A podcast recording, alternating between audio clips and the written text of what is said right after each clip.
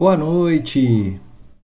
Começando aí mais uma live, live, live número 22, o que fazer no salário de Uyuni, na Bolívia. É, então, começando, sempre pedindo aí para você me ajudar, deixar o like, se inscrever no canal, compartilhar a live. E antes de começar, tem alguns recados, né? É, no final de semana, na última semana não teve live, né? Mas no outro final de semana que passou, é, eu fiz uma trilha para a Pedra do Baú, em São Bento do Sapucaí, é, interior de São Paulo, que fica ali na, na Serra da Mantiqueira, quase na divisa com Minas Gerais. Eu já falei da, da Pedra do Baú em outras lives, mas quando eu fui, em 2018, não tinha, não tinha feito um dia bonito, estava meio nublado tal. E aí, desse final de semana que eu fui, tava perfeito o dia, não tinha nuvem, não tinha nada. É, eu também não tinha feito, feito muitos vídeos tal, com dicas para mostrar, então agora é, já, tem, já tem esse vídeo, tá salvo lá no, nos highlights no meu Instagram. Então entra lá, já segue, murilo.massareto também. Confere lá o highlight, tá salvo, as dicas que eu deixei lá. Em breve eu faço um vídeo aqui no YouTube para vocês também sobre a Pedra do Baú. Bom, vamos começar então para quem não me conhece, eu sou Murilo Massareto. Essa aqui é uma série de lives semanais para falar sobre planejamento de viagens, principalmente para você que quer viajar mais gastando menos. E o, o salário de Uyuni, é, ele é o, o, o maior mar de sal, né, o maior salário do mundo. E é uma das grandes maravilhas que a Bolívia tem, né, atrai bastante turistas. Ele tem mais de 10 mil quilômetros quadrados e ele fica a cerca de 3.500 metros de altitude. Então, assim, é bem específico, né? Um lugar bem exótico. É, então, assim, como ele atrai bastante turismo para a região, né? Além disso, ele também ele é, tem fonte de minerais como lítio, magnésio, potássio, sódio. E isso acaba gerando até, ele tem até um valor econômico muito grande, muito importante ali para a região. E aí, hoje na live, o objetivo é mostrar um pouco o que você pode fazer lá no salar, como é que é o passeio, como é que é a travessia, é, e com base na viagem que eu fiz em 2016. Então, para começar a live, eu vou falar rapidamente sobre a Bolívia e sobre o salário de Uyuni. Depois eu vou falar do roteiro que eu fiz é, de três dias e duas noites. E aí eu termino com as dicas e no final eu abro para perguntas no chat, tá bom? Então vamos começar aqui. Então, primeiro falando da Bolívia, a Bolívia ela é oficialmente chamada né, de Estado Plurinacional da Bolívia. E, e ele fica encravado ali no, no centro-oeste da América do Sul, ou seja, não tem acesso para o mar. É, até tinha um tempo atrás, mas é, foi até é, motivo de guerra ali, guerra, guerra do Pacífico, mas hoje em dia não tem mais acesso ao mar. Faz fronteira com o Brasil, ao norte, ao leste, né? inclusive o Acre era um pedaço da Bolívia. É, faz fronteira com Paraguai e Argentina ao sul e Chile e Peru ao oeste. Antes da colonização europeia, essa região andina boliviana ela fazia parte do Império Inca. E aí o, o esse império era o maior império da era pré-colombiana. É, só que daí quando o Império Espanhol invadiu, conquistou essa região no, no século no século XVI, Aí eles só foram declarar independência em 1809. E aí teve 16 anos de guerras é, antes de, de conseguir estabelecer a república né, com Simão Bolívar, que foi em 6 de agosto de 1825. Então, assim, a república lá é, é bem, bem recente, assim como a maioria dos países aqui da, da América do Sul. E aí, desde então, o país tem passado por períodos de instabilidade política, ditaduras, problemas econômicos, né, que se arrastam até hoje. Então, é um país em desenvolvimento, né? então o IDH, lá, o Índice de Desenvolvimento Humano Médio, é, e a taxa, de a taxa de pobreza lá atinge cerca de 60% da população. E dentre as principais atividades econômicas, é, destaca-se a agricultura, a civicultura, a pesca, a mineração, coisas bem é, de pouco valor agregado, né, como é característica também aqui dos países da América do Sul. Uh, só que a, a, Bolívia, né, ela é rica em materiais, é, em minerais, desculpa, principalmente em estanho. Então tem também o gás natural, tal. mas a Bolívia ela consegue ali explorar essas, essas riquezas aí. E a população é bem pequena, né? É estimada em mais ou menos 10 milhões de habitantes, ou seja, menor que a região metropolitana de São Paulo aqui no Brasil.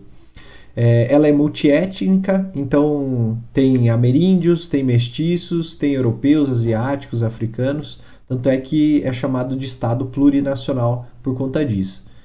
E a principal língua falada lá é, é o espanhol, embora tenha ainda o Aymara, o Quichua, né, que, que dá origem ali da região, também sejam comuns de, de, serem, de serem falados pela população. É, só para ter uma ideia, tem cerca de 34 línguas indígenas não, é, é, não é, são oficiais. Então, assim, é, tem bastante línguas, bastante dialetos lá. Então, assim, tudo isso faz com que a Bolívia ela tenha uma grande diversidade entre as áreas dela. Então, a arte, a culinária, a literatura, a música, tudo isso é bem diverso. E por isso também o, o nome, esse nome, né, Estado Plurinacional, como eu falei. Mas vamos ao que interessa, vamos falar sobre o salário de Uyuni. O salário do Uyuni, ele é o maior e mais alto deserto de sal do mundo. Então ele fica localizado no sudoeste da Bolívia, da Bolívia próximo ali das cidades de Uyuni e Potosí, né? Então o Uyuni leva o nome o, do Salar, mas Potosí ali também fica bem perto. A extensão, olha só, é de 12 mil quilômetros de 12 mil quilômetros quadrados e está a 3.600 metros de altitude. E aí você pode ver, né, na imagem da direita aí, essa é uma vista de satélite. Então, assim, de lá do céu, de lá do, do, do espaço, você consegue ver o salar de Uyuni. Se você jogar lá no Google Maps, é, você procurar Bolívia, rapidamente você acha o salar ali, que é essa mancha branca de sal. E como é que for, foi formado, né? Eu peguei uma imagenzinha só para ilustrar, né? É, essa planície de sal, ela foi formada em um lento processo. Então, há milhares de anos existiam lagos nessa região e a água dos lagos ela foi evaporando e resultou nessa paisagem de deserto que a gente vê hoje. É, é coberto por uma crosta de sal que tem um, um, nivelamento extraordinário, né? Tem uma variação de altitude média de menos de um metro ao longo de toda a área. Então, assim, é, uma, é, é bem plano mesmo, não tem muita, não tem muita oscilação. E essa crosta ela serve como uma fonte de sal de cobre é, de uma piscina de salmoura que é extremamente rica em lítio. Então, assim, a, até é, é, isso é bastante discutido lá, porque com o advento aí das baterias de lítio, lá tem um potencial muito grande econômico. E aí fica nesse entrave, né, entre explorar economicamente a região ou guardar esse é, esse monumento, né, esse da natureza, um, uma formação histórica. E aí ele contém de 50 a 70% de reserva das reservas mundiais de lítio. Então, olha só que importante, é, pensando aí nesse futuro tecnológico que vai precisar de bastante bateria, no potencial econômico que tem ali. É, e aí, assim, eles já têm as extrações lá, mas ainda é muito pouco. Estima-se, tá, que o salário do Uni ele tem 10 bilhões de toneladas de sal. E aí, mais ou menos 25 mil toneladas são extraídas anualmente. Todo ano são retiradas aí essas 25 mil toneladas. Então, assim, ainda tem vários anos ainda para poder tirar todo o sal. Outra característica, né, que é bastante comum em, em esses lugares com bastante sal, né, é que é um terreno fértil para flamingos. Então, é, além de ser a principal via de transporte em todo o altiplano boliviano, é importante terreno eh, fértil para várias espécies de flamingos cor-de-rosa. E os flamingos, eles aparecem mais no verão, porque é quando se inicia o processo das chuvas e também quando acontece o descongelamento das geleiras dos Andes. E aí o sal, o deserto de sal fica coberto de água, fica um, um, praticamente um lago ali com uma, uma profundidade média de até uns 30 centímetros. Mas, assim, eu, eu mesmo consegui ver os flamingos, mesmo estando no inverno, consegui ver eles. Então não, não é impeditivo você ir no verão ou inverno, você vai conseguir ver eles facilmente. Agora, tem uma dúvida, né? É, a paisagem lá é incrível. É como se fosse um mar branco até onde sua visão enxerga, onde consegue alcançar. Às vezes até dói o olho de tão branco que é, né? Chega até meio que cegar. É, e aí, a, essa área, né? O, o, o, céu claro e o nivelamento da, da superfície fazem do, do salar o objeto ideal para calibrar os altímetros dos satélites de observação da Terra. Então, toda essa combinação aí, os, os cientistas lá usam para calibrar os satélites. E a maior parte do ano, o salar ele fica todo seco, como a gente pode ver aí na, na imagem da esquerda. Né? Fica esse chão meio craquelado, assim. Só que no período chuvoso, no verão, você pode ter a sorte de encontrar ele alagado. Então, se isso acontecer, aí é um espetáculo, porque ele reflete o céu e aí, assim, já tem aquela, aquela sensação de, de infinito, e aí com a, o reflexo, né, vira um espelho infinito do céu. Uma, uma imagem bem bonita, assim, gera fotos bem bonitas para quem gosta de fotografia. Bom, então vamos para o roteiro, né? O meu roteiro ele foi feito para encaixar com o final da viagem que eu estava fazendo pelo Chile e também para encaixar com a continuação do, do roteiro pela Bolívia e Peru. Então eu, eu fiz uma viagem pela América do Sul, começando no Chile, passando pela Bolívia e terminando no Peru. E aí eu encaixei para que o salar ficasse ali no meio do caminho. Como o deserto é totalmente desprovido de comunicação ou tecnologia, a melhor opção é você contratar um tour para fazer essa travessia, tá? E eu posso dizer que foi a melhor coisa que eu fiz, porque tanto pela experiência, né, você vai mais tranquilo, vai dormindo, tal, sossegado, quanto pelo custo-benefício, porque você vai com guia, você divide com mais pessoas, acaba saindo mais barato também. Como é que acontece, tá? É, eu fiz a saída pelo, por São Pedro de Atacama, que fica no Chile.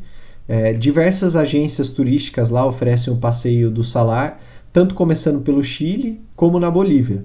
Então, no meu caso, eu fiz lá do deserto do Atacama, no Chile. É, saindo lá, cruzei a fronteira com a Bolívia e fui até o Uyuni, na Bolívia. O passeio tradicional ele é feito nos carros tracionados, né, uma espécie de Jeep 4x4, que são preparados tanto para o terreno como para o frio também. Os carros têm aquecedores tal, para ninguém morrer de frio, porque é bem frio lá. E além disso, né, eu e meus dois amigos, a gente compartilhou com mais dois irlandeses e uma colombiana. Então, é, esses veículos aí, eles têm capacidade para seis turistas e o motorista que acaba sendo o guia. Inclusive, né, ao longo da viagem, o motorista, como eu falei, né, além de guia, é, e condutor do veículo, ele que também é o cozinheiro, ele que vai preparar ali as refeições, é um faz tudo, né? Ele vai ser mecânico também, se acontecer alguma coisa, se furar um pneu, ele é um, uma espécie de bombril ali, mil e uma utilidades. E qualquer coisa que você precisa, ele vai poder te ajudar. Ao todo, a travessia dura de 3 a 4 dias, a depender do trajeto que você faz. Geralmente os tours eles levam três dias, né, que são aqueles que fazem a travessia, ou seja, saindo do Chile para a Bolívia ou da Bolívia para o Chile. E os tours de quatro dias são aqueles que você vai até o salar e depois você volta para o mesmo país onde começou o tour. Então, por isso a necessidade de um dia a mais para você poder fazer o trajeto todo de volta. Então, ó, é, só vou mostrar rapidamente os mapas que eu, que eu trouxe aqui, né? Então, no mapa da esquerda dá para você ver ali mais ou menos onde fica o salar e da onde sai, né? Da onde você pode chegar é, para começar o passeio. Então, eu saí de São Pedro do Atacama, mas você pode chegar na Bolívia por La Paz ou Santa Cruz e via terrestre até o Uyuni e sair de lá também. Em São Pedro do Atacama, o aeroporto mais perto é o de Calama. Então, você tem que ir até Calama, depois pegar um ônibus até chegar em São Pedro do Atacama que foi o que eu fiz. E aí nesse, nessa imagem da direita tem um pouquinho dos, dos percursos que você pode fazer. Então o, o percurso que eu fiz foi saindo ali de baixo, né, começando ali de, de São Pedro da Atacama. Aí eu fui subindo no sentido das estrelinhas ali, então passei por, pela Laguna Verde, passei pelos geysers, passei pela Laguna Colorada. Só que aí na Laguna Colorada eu peguei a direita E aí a gente foi subindo as bolinhas ali, né? É, Vilhamar, a Lota lá em cima, a outra bolinha, até chegar no, no Hotel de Sal e fazer a, a travessia ali no, no, no salário do Uni. Então, essa foi a rota que eu fiz, mas a depender da agência, a depender do tour ali, você pode fazer no, outras rotas, tá bom? Continuando então, qual que é o melhor? Em termos de atrações visitadas ou qualidade dos tours, não tem muita diferença, tá? Mas vale ressaltar que alguns tours, no sentido Atacama e Une, não inclui a visita dos geysers só pela manhã, porque o melhor horário para visitar eles é logo pela manhã. E aí os tours acabam chegando lá na parte da tarde. Então pode ser que você não veja essa atração. E além disso, né, os tours que saem da Bolívia, eles costumam ser mais baratos, o que já é um motivo aí que pesa na decisão final.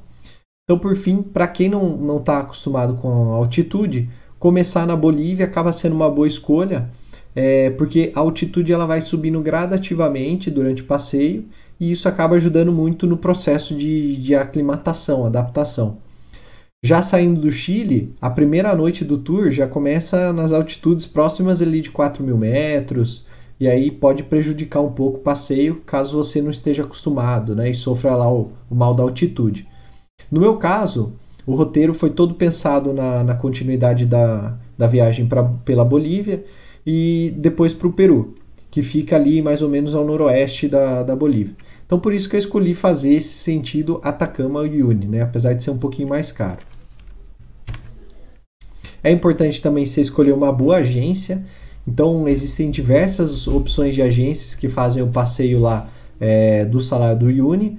É, só que na hora de você escolher a sua, é importante ficar atentos a alguns pontos e pesquisar bastante né, a opinião de quem já fez o mesmo passeio, comparar os preços, comparar os trajetos, é, os, os veículos que vão levar. Eu lembro que a gente ficou uma tarde inteira lá em São Pedro do Atacama, pesquisando, negociando com as agências da cidade, né? Pegava o preço de um, levava na outra, comparava tal. Isso porque a agência que você vai escolher vai impactar em muito na sua experiência como um todo. Tem muitas agências é, com preço mais em conta, só que a economia pode, ficar, pode significar um nível a mais de perrengue. Então, procure saber as condições do carro, é, peça para ver o hotel que você vai ficar, né, o refúgio que você vai passar a noite. E aí, depois de pegar todas essas informações, é, se possível, né, dá mais uma pesquisada na internet, busca referência dessas, dessas agências. É, um relato bem comum dos viajantes é quanto aos motoristas. Então, muito dele, muitos deles são grosseiros, é, às vezes dirigindo em péssimas condições, né, com sono, cansado, é, embriaguez de dia anterior, né, o cara tá lá de ressaca e tá dirigindo, né.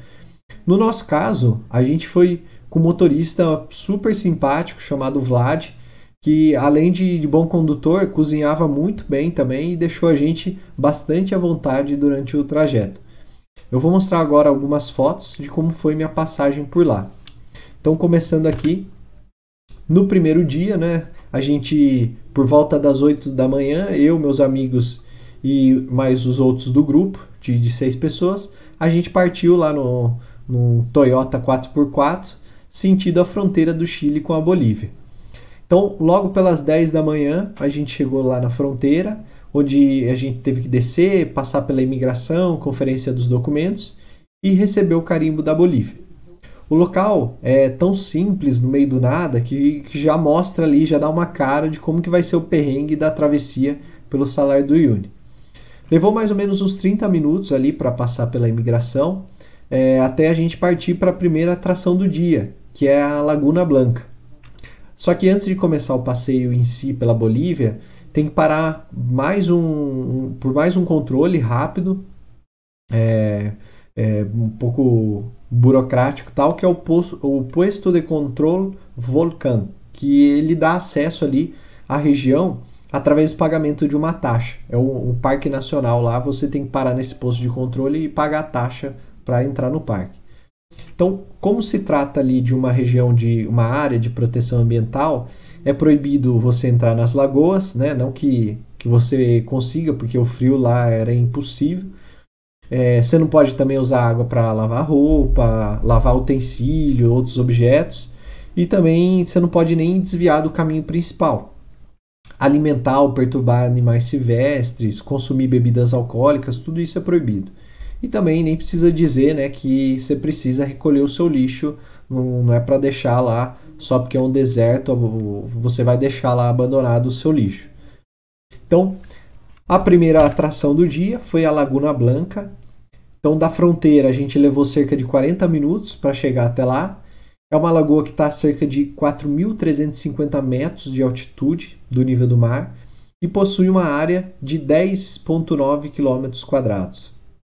A cor é, é esbranquiçada porque tem uma concentração de minerais na água, principalmente o bórax. Então, isso que dá essa característica esbranquiçada nela. As paradas, no geral, são, bem, são sempre rápidas, assim, bem rapidinho. O, o motorista costuma dar uns 15 minutos para observar a paisagem, tirar algumas fotos. É, e aí o tempo disponível ele é comunicado pelo guia, né? Combina, o guia combina antes de sair do carro ali para você ficar livre para caminhar onde quiser. É, só assim, presta atenção no, no relógio tal, para os demais turistas, para não ficar empacando a viagem dos outros, né? É, como eu fui no final de agosto, ainda estava faltando quase um mês para o final do inverno. Então as temperaturas estavam bem baixas, chegando a ficar várias vezes abaixo de zero. E o vento também chegava a ficar insuportável de você ficar fora do carro. Então, mesmo quando o guia dava 15 minutos para foto, a gente voltava rapidinho, 5 minutos já estava de volta no carro, encolhido, pedindo para ligar o aquecedor, porque era impossível ficar do lado de fora por muito tempo. É, até os irlandeses que estavam com a gente, eles não aguentavam muito tempo no frio não. Tava bem, bem gelado assim, o vento estava bem, é, tava bem, é, bem frio. E aí depois dali, mais uns 10 minutinhos de carro, a gente chegou na segunda atração, que é a Laguna Verde. A Laguna Verde, ela tem as águas em um tom muito bonito, né? É como se fosse ali um, um, uma variação ali entre o turquesa e esmeralda, né? um verde é, de turquesa até um verde esmeralda. A cor ela é dada porque tem ali nessa água tem arsênico, tem cobre e tem vários outros materiais que ficam suspensos na água. E aí isso torna ela imprópria para consumo e para o banho. Então essa é outra razão também para que você não pode tomar as águas lá da, das lagunas. E aí essa composição também é responsável por impedir o congelamento do lago, mesmo quando as temperaturas estão abaixo de zero. Então, esses vários componentes aí impedem de que fique congelado. É, ela é bem menor que a Laguna Blanca, né? E ao fundo, como vocês podem ver na foto, dá para ver o vulcão Licancabur. Então, o pico dele, a, a, ele, fica, ele chega a ficar congelado, dá para ver às vezes neve. E aí essa elevação do, do vulcão, ela chega a 5.868 metros e se encontra ali na divisa entre a Bolívia e o Chile, ou seja, quase 6 mil metros, é muito alto. Então, para quem gosta de história, é, acredita-se que as civilizações mais antigas chegavam a escalar esse vulcão por motivos religiosos. E tem evidência que ali também se encontrava uma cripta, por isso que eles subiam até lá. Aí eu fico imaginando, né? Se já estava frio pra gente, imagina os caras lá, sei lá, centenas, milhares de anos atrás, subir no monte sem proteção nenhuma, né? Sem um equipamento apropriado, né? Mas enfim, a gente seguiu o passeio por mais 40 minutinhos até chegar a outra atração, que é o deserto de Dali. O nome do deserto, na verdade, é Pampajara, tá? mas ele recebeu esse nome por causa das rochas que acabam surgindo no meio do, do deserto de areia. E as montanhas coloridas também que ficam na, na região, que lembram as obras surrealistas do Salvador Dali. Então por isso que recebeu esse nome de deserto de Dali. É bem interessante a paisagem e tal, mas a gente ficou rapidinho, só tirou algumas fotos e já foi embora. Aí a gente seguiu mais 30 minutos até chegar nas águas termais de Pouques, por volta de meio-dia. Então aqui se pode ver, né? Nesse local eles construíram uma piscina que ela recebe as águas quentes que brotam do chão. Então, como a região ali é, é, é uma região vulcânica tal, você acaba tendo essas, é, essas fontes, né, essas termais aí com água quente. E aí você paga uma taxa ali para tomar banho, né? Na, nessa fonte, usar o vestiário. O vestiário, na verdade, assim, não tem estrutura nenhuma, é só um local ali para você poder trocar de roupa, se secar. Não tem água, não tem chuveiro, não tem nada. É, a sensação é muito engraçada porque para fora da fonte faz frio, mas se você ficar com o corpo todo debaixo da água, você fica bem aquecido. Né? A, a, as termas do, de poucos atingem até 30 graus Celsius. Inclusive, esse foi o único ponto que o guia ficou meio bravo com a gente, porque ele deu 15 minutos e esses 15 minutos viraram mais de meia hora. Então, mas, é, como tudo dura pouco, né? Tudo que é bom dura pouco a gente teve que seguir a nossa viagem ali, tomando o xingo do guia, para a próxima parada antes do almoço, que é os Geysers Sol de la Manhã. Então assim, a gente foi bem, bem puxado ali para a gente conseguir ver os geysers. É, como eu falei antes, né, alguns tours não fazem esse, esse passeio a, saindo de, de, São Pedro da Atacama porque costumam chegar é, no final da tarde. A gente conseguiu chegar ali um pouco depois do almoço. Então ainda dava para ver é, a, os, o, a fumaça saindo ali, né, dos os jatos de vapor saindo. É, isso aqui, na verdade, é, é um, um, campo geotermal, tá? E aí tem essa, essa tem água fumegante, né? Tem esses vapores de água que são expelidos das fendas da Terra. E, além disso, tem várias poças ali, como se fosse uma lama vulcânica que fica saindo fumacinha. É bem interessante. Até dá um pouco de medo, assim, de andar ali, né? Porque não tem muito bem demarcado até onde você pode andar. E se você cair num buraco desse, já era, porque os vapores saem com uma temperatura próxima de 90 graus e chegam a mais de 50 metros de altura. Então caiu ali ou tomou um jato desse e morreu.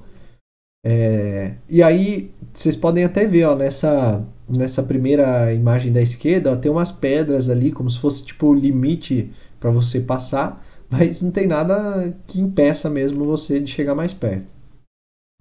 E aí em seguida a gente chegou ao nosso local de almoço, né, uma estrutura bem simples, assim como todo o resto da viagem.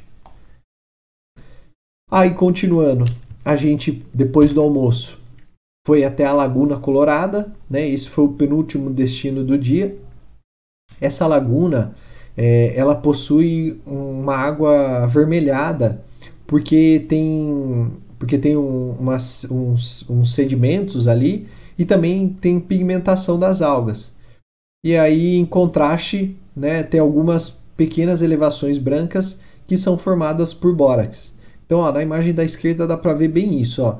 É, se você começar de baixo para cima, tem essa parte meio branca, que é a parte do bórax.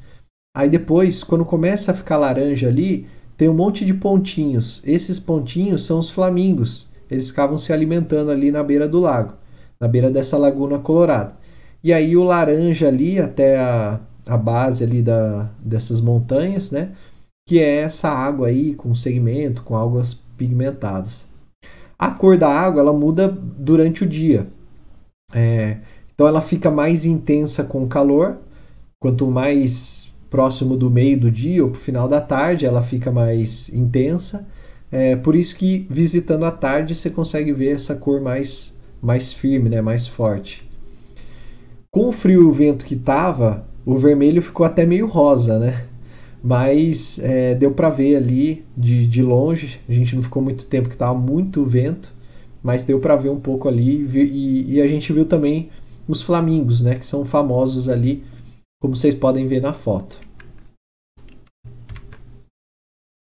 E aí para fechar, né, o último ponto da, de parada, né, desse primeiro dia, foi um local que somente alguns guias conhecem, né? Inclusive ele nem estava listado, foi uma surpresa para gente.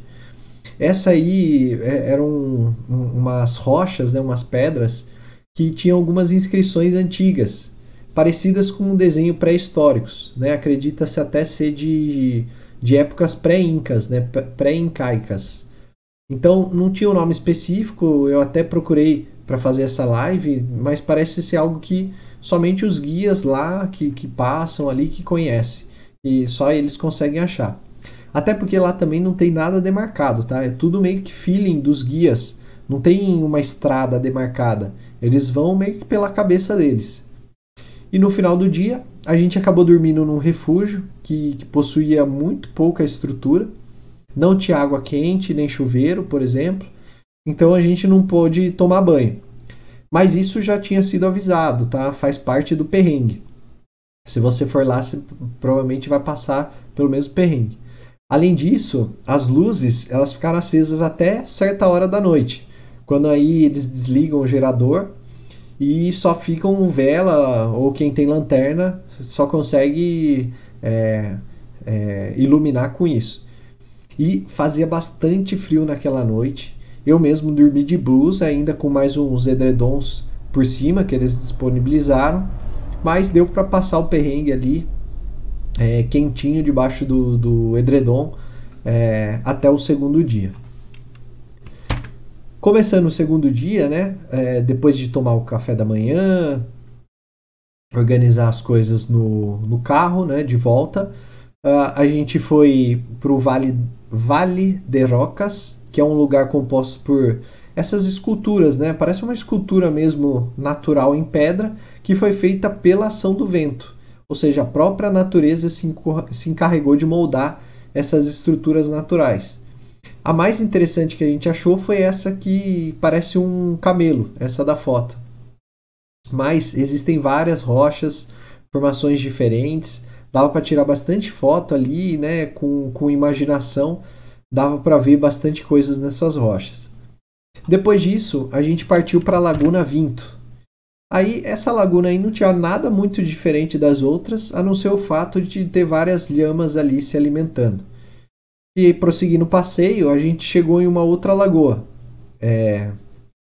Desculpa, a, a, gente chegou nessa lagoa, né? É, tem um solo meio argiloso, tal, perto da água. É, tem os vulcões ali que são próximos, tal. É, mas não tem nada de muito diferente. Aí sim a gente seguiu para o Canyon de Alota, ou também conhecido popularmente como Canyon da Anaconda. Então, é, o, o nome Alota é por conta da região, né? A região lá chama a cidade, ou a região lá chama Alota. Então chamava Cânion da Alota. Só que ele passou a ser comumente chamado de Cânion da Anaconda. Porque como vocês podem ver ali na primeira foto, tem um rio grande que passa lá na parte de baixo do cânion e ele lembra muito uma cobra gigante, né? Ainda mais com essa combinação de cor meio azulada, meio esverdeada e, e, com as curvas que ele faz ali, né? Parece um, uma cobra no chão. É, esse cânion também é mais um lugar que não tem muita segurança. Então, se der uma tontura ali, você não, não tem nada que te segure de cair de cima lá do cânion. Então, ó, você pode ver aí na, na foto da direita, ó, não tem proteção nenhuma. E aí caiu dali e também morreu. Essa foi a última atração do segundo dia, porque depois a gente seguiu até o Hotel de Sal, que fica ali já bem próximo do Salar de Uyuni e que ia nos hospedar na segunda noite da travessia. Aí a gente fez a pernoite no Hotel de Sal, tá? É, a gente chegou no hotel onde a gente estava hospedado à noite. É um hotel de sal chamado Villa Martin, localizado perto da cidade de Kolchaká. É um hotel é, próprio da agência, né? A construção é recente e tal, faltavam alguns detalhes. Não é esse da foto, tá? Eu não tirei foto na época, até porque faz aqui seis anos que eu fui para lá, cinco, seis anos que eu fui para lá. Então assim, não tinha intenção nenhuma de mostrar as fotos depois. Esse aqui é o primeiro hotel de sal que foi feito lá. Depois eu vou até mostrar, a gente passou por lá. Mas assim, a ideia é a mesma. É um hotel feito realmente de sal desaproveitavam a estrutura de sal e faziam. As camas que a gente dormia era de sal, a mesa era de sal, as paredes de sal. É lógico que sempre com uma, um paninho ali, uma coberta por cima, mas era tudo feito de sal. E aí, finalmente, nesse, nesse hotel, a gente pôde tomar banho com água quente, comer uma boa refeição, né, e dormir, porque no dia seguinte a gente tinha que sair de madrugada para poder pegar o sol nascendo lá no solar. E aí foi isso que a gente fez no terceiro dia. Então, na saída do hotel, como o céu ainda estava escuro, foi possível ver um dos céus mais estrelados que eu pude ver em toda a minha vida. Pena que ventava muito, então não consegui ficar olhando por muito tempo, mas valeu a pena ali os poucos segundos que eu fiquei observando o céu. E aí é, é, foi o tempo suficiente, né? A gente saiu de madrugada, o suficiente para chegar na ilha In Incahuasi. É, é uma das 33 ilhas que tem lá no Salar. E a origem do nome está na língua quichua, né? O Inca vem de, de Inca, né? Da, do, do povo lá, povo Inca. E o Asi é, significa casa, ou seja, é a casa dos Incas. Então, aparentemente, né, os Incas faziam paradas nesses, nesse local quando eles andavam ali pela região. Ela possui uma área pequena ali de, de uns 250 mil metros quadrados, né? E é considerada uma ilha porque ela é uma pequena elevação de terra cercada, totalmente cercada de sal por todos os lados. O mais legal é saber que essa pequena elevação de terra, na verdade, foi o que restou do topo de um vulcão que ficou submerso durante muitos anos. E aí dali é possível ter uma visão de 360 graus da região coberta por quilômetros de sal. É sal para perder de vista. Existem também os cactos gigantes, né, como vocês podem ver ali na foto, que podem ultrapassar até os 10 metros de altura. E aí depois de conhecer a ilha, né, a gente tomou um café da manhã e saiu para tirar as famosas fotos no Salar de Uyuni. Então, finalmente chegou o salário de Uyuni, né? É, em qualquer ponto que você parar, vai ser perfeito para tirar uma foto em perspectiva. É, a gente ficou parado um bom tempo tirando foto, fazendo montagem com a perspectiva. E o mais interessante é que na época de chuva o chão fica coberto de água, então forma um espelho natural de quilômetros, como eu mostrei até no, no começo da, da live. É, Daí basta você usar a criatividade, né? Então aqui tem algumas fotos, ó, vou passar para vocês verem. Aí você tem, dá para você usar a perspectiva. Então parece que você tá pisando ali no, no amigo. Aí tem tipo, tem gente que leva boneco, então dá para brincar ali com com o dinossauro, né, que tá pegando. Aí a gente fez uma foto com outro pessoal que estava fazendo tour ali também. Então, ó, dá para ver assim, né? é, essa, esse senso de profundidade, ele dá para fazer bastante foto legal. E aí a gente seguiu para mais uma atração, ainda no Salar, né? Que é a Praça das Bandeiras. Essa praça ou monumento das bandeiras, ela tem bandeira de diversos países. Tem também até de alguns times de futebol, que os turistas acabam deixando por lá. E aí, como todo clichê é pouco, né? Lógico que a gente tirou uma foto segurando a bandeira do Brasil. E aí, ao lado dessa, dessa praça, fica aquele hotel de sal que eu, que eu mostrei para vocês na foto, né? Que foi o primeiro hotel de sal ali da região. Hoje ele só fica, só serve ali de enfeite e tal, mas foi o primeiro da região. E na frente dessa, dessa Praça das Bandeiras fica o Monumento Dakar, então, é, esse monumento ele foi feito de sal para marcar a passagem do Rally Dakar. Então, para quem não conhece, o Rally Dakar é uma das principais competições de, de aventura 4x4 no mundo.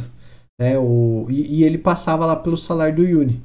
Né? O, o, a Bolívia ela estreou lá no Dakar em 2014 né, como sede e participou até 2018, quando aí anunciou a saída do circuito. E aí, mas foi o suficiente ali pra gente tirar a fotinha, né? Na, na estátua, bem legal, bem grande. Vale a pena tirar uma foto. Daí a gente seguiu viagem até Colchane, que é uma minúscula cidade, mas que é responsável pela extração de sal na região. Tem um pequeno museu ali, tem trabalhos de artesanato, tudo feito de sal. Tem também uma feirinha para comprar é, alguns brindes, tá? alguns, alguns souvenirs. E a gente aproveitou para almoçar por lá, mas eu acabei nem tirando foto. Deixei para o ponto final, que é o cemitério de trens já em Uyuni. Então, como você pode ver a foto aí, é, os vagões eles foram abandonados por empresas europeias na época em que o Uni era importante centro de transporte. E aí, como eles estão abandonados, né, acaba virando um cenário perfeito ali para algumas fotos. E aí, esse é o fim do passeio em Uyuni. Então agora eu vou entrar um pouco nas dicas para você que quer fazer o, a visita lá no salar. Deixa eu ver se tem algum comentário enquanto isso. Pessoal, se tiver algum comentário, pode alguma pergunta, pode deixar aí que no final eu vou respondendo. E aí, aproveitando já, se você tiver alguma dessas dúvidas, eu vou dar algumas dicas para você que quer ir fazer. Então, eu cheguei a comentar sobre a melhor época para visitar o salar. A melhor época depende muito do cenário que você quer encontrar. Tem duas estações no salar do Uyuni, a seca e a chuvosa. Cada uma tem o seu ponto, os seus pontos altos e baixos. A verdade é que o salar do Uyuni ele é bonito o ano inteiro e qualquer época é válida para visitar. A estação seca vai de maio a outubro. Nessa estação, como vocês viram na minha foto, né, que foi o período que eu fui, o salar ele fica o aspecto bem visível né, das formas geométricas, parecendo um craquelado. E, e é possível visitar também a ilha de Incawazi, né, sem nenhum problema durante a, eh, todo o período, porque as condições para dirigir estão sempre favoráveis. Os dias acabam sendo mais curtos e ensolarados, e as temperaturas com, com, é, costumam variar de entre 15 e 27 graus durante o dia, e à noite é, chega até a zero graus, né? No meu caso, mesmo durante o dia, a temperatura chegava a ficar até abaixo de zero. Já a estação chuvosa, ela vai de novembro a março e nessa estação você pode ver o salário de Uyuni alagado. Então, como eu mostrei na foto lá, você vê aquela superfície espelhada que vai refletir a sua imagem e o céu. Justamente por causa disso, o acesso à ilha de Incahuasi é, e a ilha del Pescado também, que é um, um, outro trecho lá, ele é suspenso, porque os níveis de água elevados, né, como eu falei, pode chegar até 30 centímetros, impede os jipes de chegar na ilha sem atolar. Então esse é o ponto negativo. É, os dias são mais longos, né, porém quase sempre nublados, então você não vai conseguir ver muito sol, ou então é, você corre o risco de, de pegar chuva nas atrações, não poder descer do carro, por exemplo. A temperatura é parecida, né? Que durante o dia ali mantém é, uma temperatura até uns 27 graus e cai consideravelmente à noite. E aí, o que você precisa levar para o salário de Uni? Então, eu dividi aqui alguns itens. Primeiro, roupas e acessórios, tá? Não economize nas roupas de frio. Leve um bom casaco, se vista em camadas, né? Ou, ou, ou seja, com várias roupas ali para você ir tirando ou colocando conforme você entra e sai do carro. É, usar roupa térmica, segunda pele, né? No meu caso, eu usava segunda pele e aí eu variava de duas a três blusas a depender se eu estava dentro ou fora do carro. É, um saco de dormir serve tanto como proteção extra para o período frio durante a noite, como proteção para condições higiênicas duvidosas, né? dependendo de onde você se hospedar. E caso você não tenha um saco para dormir, você pode alugar com a agência de viagem. Assim você não precisa ficar carregando para o resto da viagem se você for continuar depois do salário. Outra questão, apesar do frio, o sol pode castigar, então não se esqueça dos óculos de sol e de protetor solar. Como o clima é extremamente seco, é um deserto, abuse do hidratante e do protetor labial. Como ainda estava ventando muito quando eu fui, a gente passava protetor, labial várias vezes por dia, porque senão a boca rachava toda. É, um colírio, um soro também para o nariz pode ser útil para quem costuma ter problemas com ar seco. É, mala versus mochila, né? Então essa grande incógnita. É, o que eu, que eu gosto de lembrar é o seguinte, né? A, a sua mala ela vai no bagageiro do carro durante toda a viagem. Então por isso, leve uma mochila para você, uma mochila pequena para você deixar alcance para as coisas que você vai precisar durante o dia. Outra dica também é você levar uma capa para sua mala ou para sua mochila que for no bagageiro, porque se chover é, pode molhar ou então pode encher de poeira do deserto. Então leva uma capa para é, é, colocar por cima dela. Ah, leve também uma câmera, tá? Para você é, junto com você, né? Não deixar na, na mala, porque vai ser difícil de pegar. Ter bateria extra, porque nem sempre você vai acabar tirando muitas fotos e nem sempre você vai conseguir achar uma tomada ou um lugar que tem energia elétrica para carregar. E mesmo quando você achar, você vai ter que disputar ali com as outras pessoas para carregar. Então, se você tiver a opção, leva ali uma, uma, uma bateria extra. E também, né, como você vai concorrer ali com várias pessoas, vale a pena também um daqueles adaptadores universais uh, é, para você não ter que ficar disputando um, uma tomada só, né? De repente, uma tomada vira três pontos. Alimentos e bebidas. Como a bebida é, pode também não ser das melhores, né? Uh, a, a, comida e a bebida pode, não pode ser das melhores, é bom levar uns snacks para garantir. Então, barrinha de cereal, biscoito, até macarrão instantâneo as pessoas costumam levar. É, a agência vai te lembrar disso, tá? Mas é de extrema importância você levar água, muita água. Compre um daqueles galões mesmo de 5 ou 6 litros e leve uma garrafinha, que aí você vai reabastecendo conforme é, for passando a viagem. Dinheiro. Quase não tem comércios na travessia e também não tem nenhum banco. Então já leve tudo que você vai precisar usar durante o passeio. Eu vou falar no, no final sobre os custos, sobre os gastos e tal. Então você já pode ir prevenido, pode levar ali um dinheirinho. Você vai precisar ter moeda boliviana em mãos, né? A moeda boliviana é o peso boliviano. E aí, é, no final, eu falo ali mais ou menos quanto que você vai gastar. Saúde e cuidados. Então, o, o salário de Uni ele fica a cerca de 3.600 metros de altitude, como eu falei. E durante o passeio, você vai visitar pontos que ultrapassam os 4.000 metros. Então é importante entender os efeitos do mal de altitude, né, o Soroshi, e, e viajar com seguro viagem. Uh, leve os seus remédios de uso contínuo e também os remédios, aqueles remédios coringas para dor de cabeça, enjoo, que são os sintomas do, do mal de altitude. E também vale a pena, por último, né, vale a pena ali um kit básico de higiene, é, que é o papel higiênico, álcool gel, lenço umedecido, pode ser bastante útil. O que você deve saber antes de ir?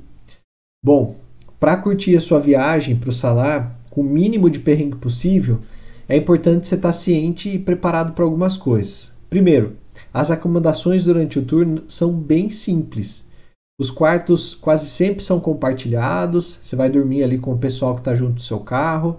A limpeza pode ser duvidosa, dependendo da hospedagem. Não tem calefação, aquecimento.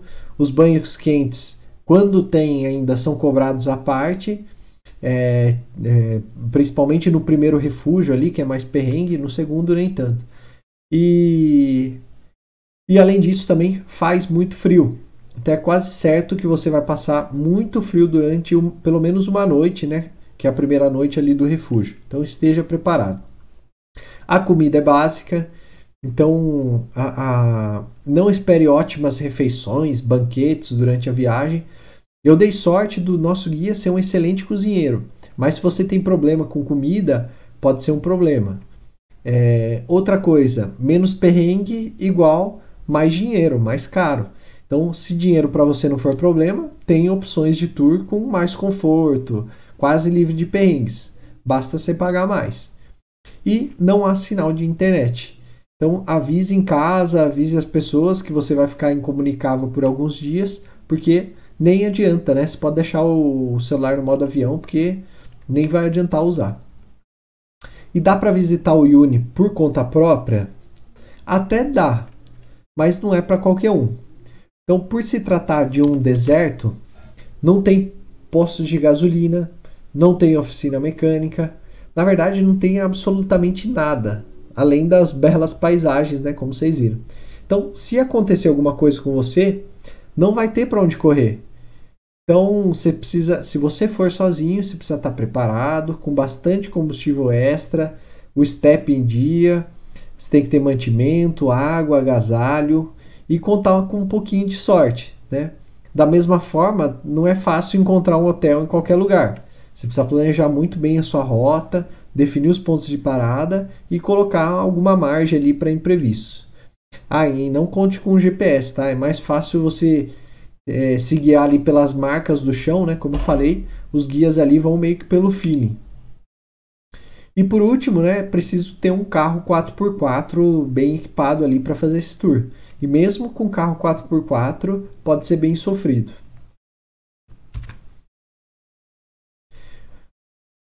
Bom, outra dica é você alinhar as expectativas, né? Vai ter perrengue, mas se você alinhar as expectativas, tudo vai dar certo. Né? Você tem que ter ali um, um espírito aventureiro, né?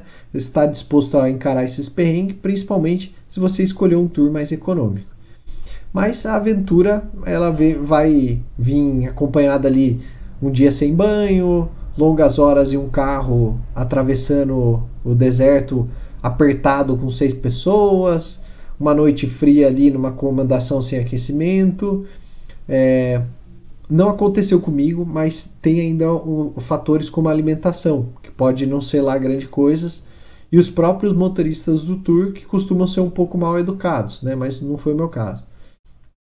Mas nada que deva fazer você desistir de conhecer o salário do Uni, tá? O importante é você saber de antemão que você vai passar por isso, né? Então você já controla as expectativas e aproveita o passeio já sabendo o que esperar. Aliás, mesmo os tours mais exclusivos, privados, né, mais caros, sempre tem um certo nível de desconforto. Né? Afinal, a gente está falando do deserto, não tem estrutura turística e tem altitudes que passam dos 4 mil metros.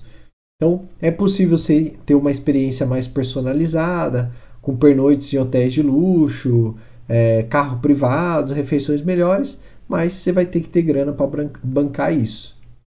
E aí, falando nisso, quais são os custos? Os valores podem variar muito dependendo da agência, tá? Também é possível conseguir um bom desconto se você negociar pessoalmente, seja uma, uma agência lá no Atacama ou no Uni. O mais importante é você pesquisar sobre a agência ou buscar uma boa recomendação. Em média, a travessia de 3 dias e 2 noites, saindo do, de Uyuni, ela sai por 150 dólares. De São Pedro do Atacama, que foi o que a gente fez, né, o valor costuma subir um pouco mais. Fica na média ali de 200 dólares por pessoa. E aí acrescente mais um dinheiro ali para você fazer o tours, né? Para fazer os tours. É, a, a, algumas indicações que eu vi foi para você guardar cerca de 50 dólares para fazer todo o, o, percurso, mas isso vai variar muito de quanto que você vai gastar ou não, né? É, independente do tour que você escolher, tem ainda alguns gastos adicionais durante o trajeto. Então tem a reserva, a entrada da, da Reserva Nacional de Fauna Andina Eduardo Avaroa, que é 150 pesos, que é aquela que eu falei bem no comecinho. E tem a entrada para a isla Incahuasi, né, aquela ilha lá para você ver o pôr do sol, que custa 30 pesos bolivianos. Por fim, a última dica aqui é o seguro viagem. Então, tome os cuidados básicos com a sua saúde, faça um seguro viagem que você pode precisar. Principalmente quando você faz esses tours em que o próprio guia cozinha os alimentos, não tem muita infraestrutura, pode ser que corra algum tipo de contaminação. Além disso, também você está no deserto, tem o fator da altitude, tudo, tudo isso pode impactar. No meu caso, nessa viagem não tive nenhum problema, mas é sempre bom ter o seguro viagem para prevenir. Na descrição desse vídeo tem o link, você pode acessar esse aí, ó, murilomassareto.com.br barra seguro viagem, que você vai ter um desconto para contratar o seu seguro. É só acessar. Então agora eu vou abrir para perguntas. Deixa eu ver se tem alguma pergunta aqui no chat. Já falei bastante coisa.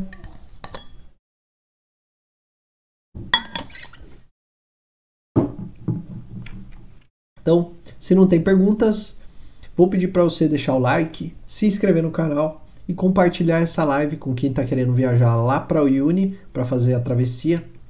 E se tiver alguma dúvida,